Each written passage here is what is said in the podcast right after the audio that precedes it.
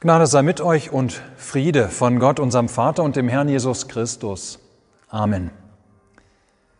Gottes Wort, das der heutigen Predigt zugrunde liegt, ist die Epistel für den Michaelistag und steht geschrieben im Buch der Offenbarung des Johannes im zwölften Kapitel. Es entbrannte ein Kampf im Himmel. Michael und seine Engel kämpften gegen den Drachen. Und der Drache kämpfte und seine Engel und sie siegten nicht, und ihre Stätte wurde nicht mehr gefunden im Himmel. Und es wurde hinausgeworfen der große Drache, die alte Schlange, die da heißt Teufel und Satan, der die ganze Welt verführt. Und er wurde auf die Erde geworfen und seine Engel wurden mit ihm dahin geworfen. Und ich hörte eine große Stimme, die sprach im Himmel, nun ist das Heil und die Kraft und das Reich unseres Gottes geworden – und die Macht seines Christus. Denn der Verkläger unserer Brüder ist verworfen, der sie verklagte Tag und Nacht vor unserem Gott. Und sie haben ihn überwunden durch des Lammes Blut und durch das Wort ihres Zeugnisses und haben ihr Leben nicht geliebt bis hin zum Tod. Darum freut euch, ihr Himmel und die darin wohnen. Weh aber der Erde und dem Meer. Denn der Teufel kommt zu euch hinab und hat einen großen Zorn und weiß, dass er wenig Zeit hat. Amen.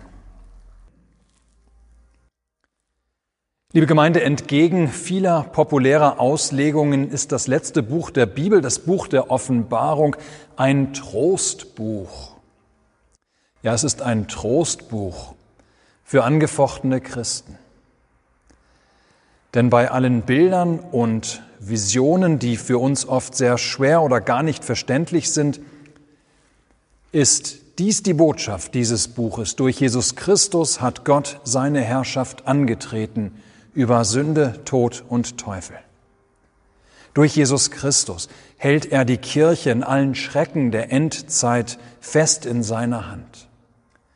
Durch Jesus Christus ist der Sieg Gottes endgültig und unwiderruflich. Auch bei unserem Gotteswort, der Epistel zum Michaelistag, steht dieses im Hintergrund. In diesem Abschnitt findet die angefochtene Gemeinde Gottes, was sie tröstet. Es geht um den Trost, der aus dem Kampf des Lammes und seiner Engel gegen den Drachen und seiner Engel hervorgeht. Der Trost, der hervorgeht aus dem Krieg um nichts weniger als den Himmel, wer dort einen Platz hat und wer nicht. Es entbrannte ein Kampf im Himmel, berichtet uns Johannes. Michael und seine Engel kämpften gegen den Drachen und der Drache kämpfte und seine Engel.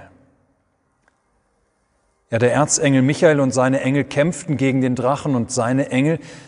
Doch warum wird hier überhaupt gekämpft? Und worum geht es in diesem Kampf? Um dies zu verstehen, müssen wir ein paar Verse zurückgehen zu den sechs vorangehenden Versen des zwölften Kapitels. Dort heißt es, es erschien ein großes Zeichen am Himmel, eine Frau mit der Sonne bekleidet und der Mond unter ihren Füßen und auf ihrem Haupt eine Krone von zwölf Sternen. Und sie war schwanger und schrie in Kindsnöten und hatte große Qual bei der Geburt. Diese Frau, ihr Lieben, steht wohl für Israel. Ja, diese Frau ist zuallererst ein Bild für Israel. Wie in Josefs Traum ist sie umgeben von zwölf Sternen und der Sonne und dem Mond. Israel wird also als eine schwangere Frau dargestellt, die darauf wartet, dass ihr Kind, der Retter, geboren wird. Seit dem Sündenfall und der Verheißung Gottes, dass ein Nachfahre Evas der Schlange den Kopf zertreten würde, die Adam und Eva zur Sünde verführt hatte, ja seit diesem Sündenfall wartete Israel durch seine ganze Geschichte hindurch sehnsüchtig auf die Geburt dieses verheißenen Messias, auf die Geburt des Schlangentöters. Aber nicht nur Israel wartete auf die Geburt des Kindes. Nein, so schreibt Johannes weiter, und es erschien ein anderes Zeichen am Himmel. Und siehe, ein großer roter Drache, der hatte sieben Häupter und zehn Hörner, und auf seinen Häuptern sieben Kronen, und sein Schwanz fegte den dritten Teil der Sterne des Himmels hinweg und warf sie auf die Erde. Und der Drache trat vor die Frau, die gebären sollte, damit er, wenn sie gebären, geboren hätte, ihr Kind fräße. Ihr Lieben, was für eine furchtbare Vision. Aber die ganze bei Zeiten auch sehr furchtbare Geschichte des Volkes Israel kann verstanden werden als diese grausame Absicht des Drachen, das Kind zu fressen, das die Frau gebären soll damit dieses Kind überhaupt erst gar keine Chance hat zu leben.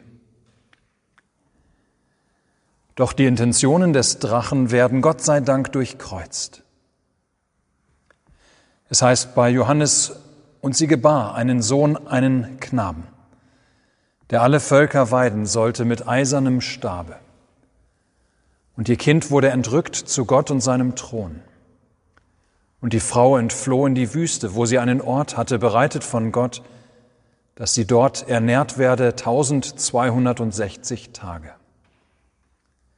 Ja, das Kind lebt. Es wird nicht vom Drachen gefressen.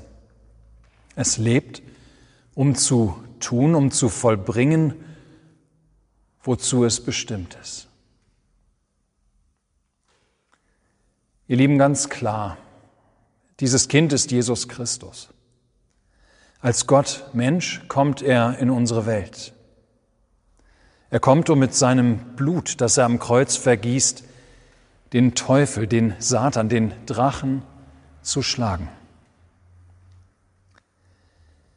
Jesus wird entrückt zu Gott und seinem Thron, berichtet Johannes. Hier ist wohl an die Himmelfahrt Jesu zu denken. Ja, er sitzt nach vollbrachter Mission auf Erden zur Rechten seines Vaters im Himmel. Die Frau aber, nun ein Symbol für die Kirche, das Israel des neuen Bundes, nimmt ihren Platz ein in der Wildnis, in der Fremde. Im Himmel kommt es zu einem Krieg. Jesus ist siegreich von der Erde dorthin zurückgekehrt als der gekreuzigte und wieder auferstandene Herr über Leben und Tod. Mit seinem Blut, das er am Kreuz zur Versöhnung der Menschen vergossen hat, soll der Teufel nun endgültig geschlagen werden. Soll er seine Macht im Himmel nun für immer verlieren. Erinnern wir uns, wie der Satan zum Beispiel im Buch Hiob noch relativ frei, ja scheinbar ungehindert vor den Thron Gottes tritt und Hiob aus Gottes Hand reißen möchte. Oder denken wir an eine Szene beim Propheten Sacharja, wo der Teufel ebenfalls vor dem Thron Gottes steht und Josua anklagt. Ja, das Wort Satan im Hebräischen bedeutet Ankläger. Der Teufel ist der Ankläger der Menschen vor Gottes Thron. Er klagt im Himmel die Menschen an, um sie so in seinen Machtkreis zu ziehen. Wir müssen uns vorstellen, wie der Teufel als Ankläger Tag und Nacht vor Gott steht, um ihm unsere und ihm unsere Sünde vorhält. Er uns vor Gott aufgrund unserer Schuld und Sünde Tag und Nacht verklagt. Dieses, ihr Lieben, ist ein schlimmes Bild denn wir Menschen sind ja tatsächlich schuldig vor Gott, unrein und sündig. Ja, der Teufel muss nicht einmal lügen, indem er uns anklagt bei Gott. Er hat ja recht. Er kann tausende Dinge aus unserem Leben vorbringen, die gegen unser Leben in der Gegenwart des heiligen Gottes sprechen.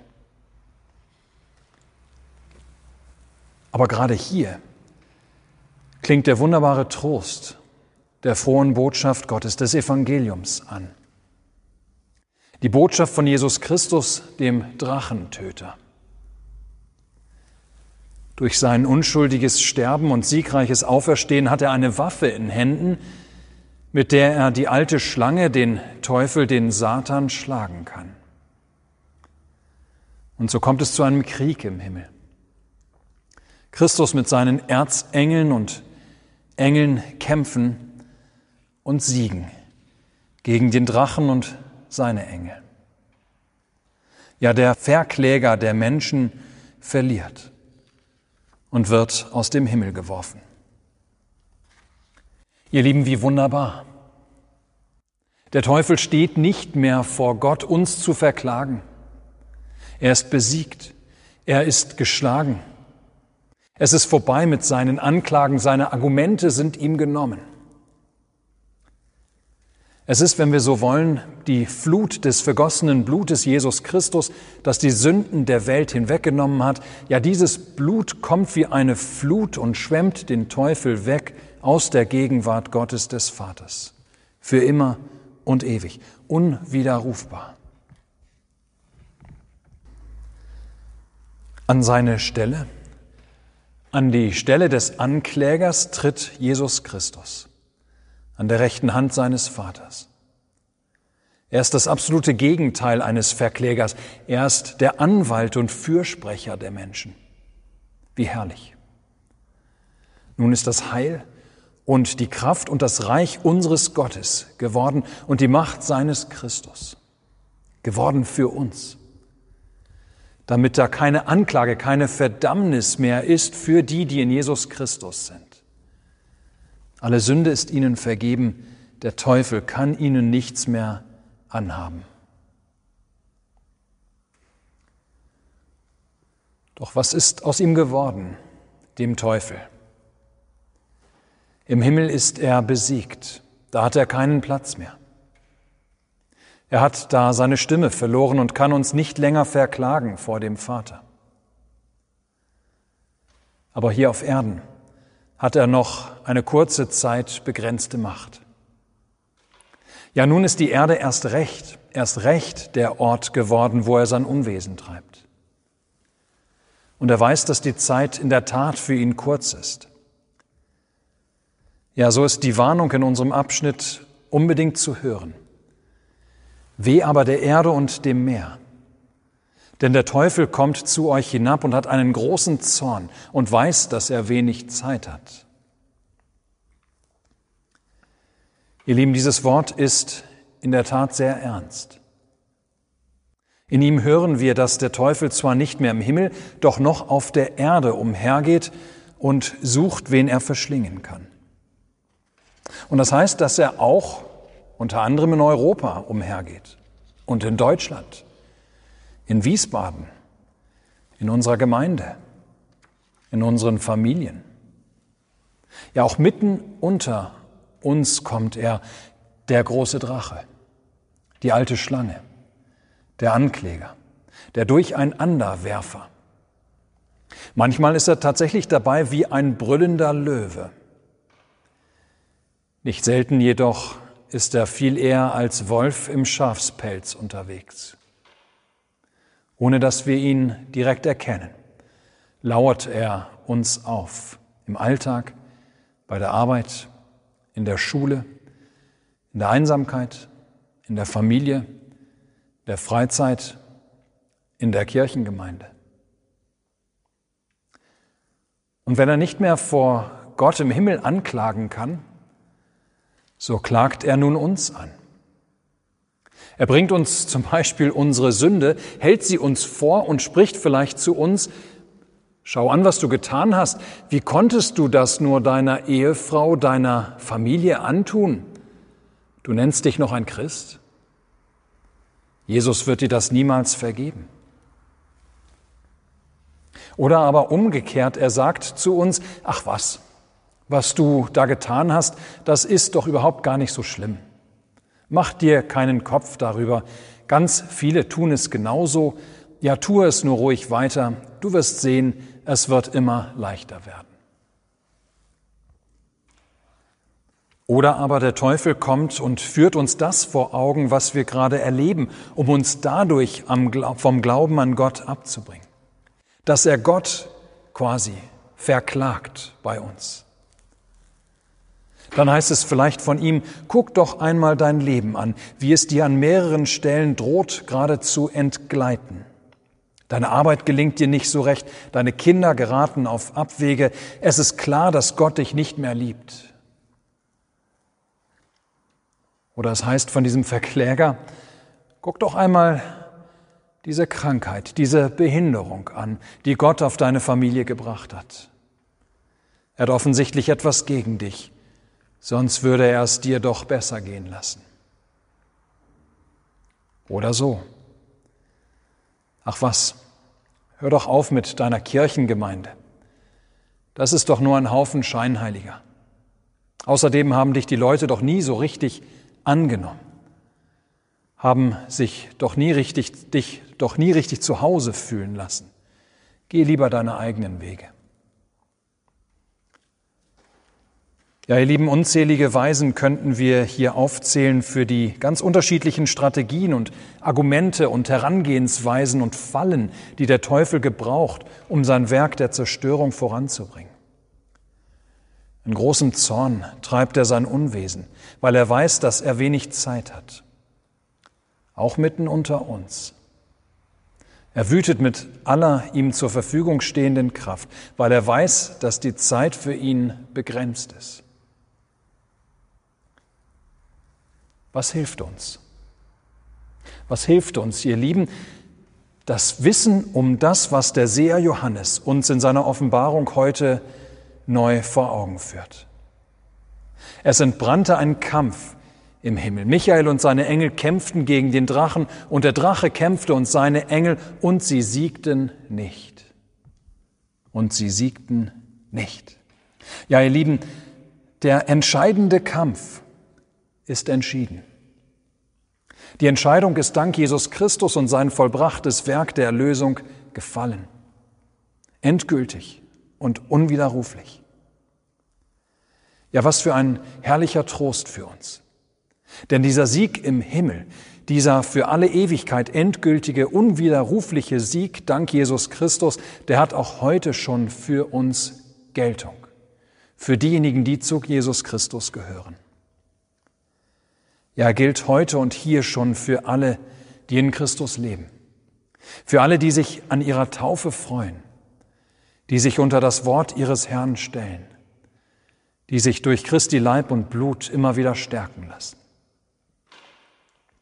Noch heute wird der Drache nämlich besiegt durch das Blut des Lammes und durch das Wort des Zeugnisses der Apostel und Propheten von diesem Blut. Sie siegten nicht, der Teufel mag in all seinen Erscheinungsformen wüten und einen großen Zorn haben. Er kann die, die mit dem Blut des Lammes angetan sind, letztlich doch nicht schaden.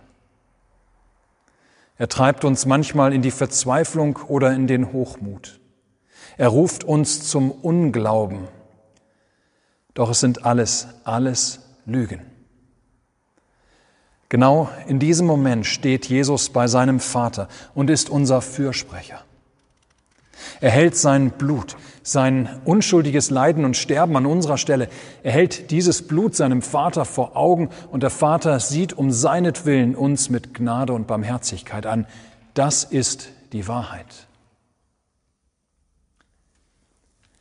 Ja, ihr Lieben, seit dem entscheidenden Kampf ist im Himmel für den Satan und seinen seine Anklagen kein Raum mehr. Aber für dich ist da Raum. Jesus hat verheißen, dass er uns die Stätte bereitet im Himmel. Durch seinen Tod, durch sein Blut, durch den Dienst seiner Engel. Durch die Vergebung all unserer Sünden ist uns, ist dir der Himmel aufgetan. Und so lasst uns am heutigen Tag Gott loben für das, was er uns durch Jesus Christus gegeben hat, für den Sieg, an dem wir teilhaben, bereits hier durch den Glauben. Ja, lasst uns einstimmen in das Lob, das im Himmel schon jetzt von den Engeln gesungen wird, das Johannes hören durfte,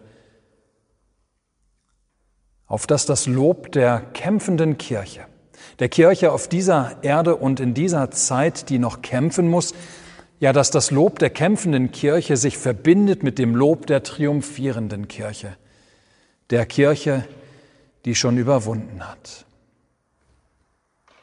Nichts anderes, ihr Lieben, tun wir Sonntag für Sonntag hier im Gottesdienst.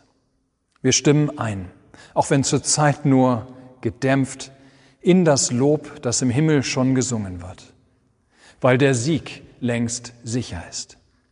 Im Gloria, im Halleluja, im Sanctus, in allen Lobgesängen singen die Engel und all die, die schon um den Thron Gottes versammelt sind, mit uns gemeinsam. Wir singen im Zeichen des Sieges unseres Herrn Jesus Christus. Würdig ist das Lamm, das geschlachtet ist, zu nehmen Kraft und Reichtum und Weisheit und Stärke und Ehre und Preis und Lob. Lob und Ehre und Preis und Gewalt sei dem, der auf dem Thron sitzt und dem Lamm von Ewigkeit zu Ewigkeit. Amen. Der Friede Gottes, welcher höher ist als alle Vernunft, bewahre eure Herzen und Sinne in Christus Jesus. Amen.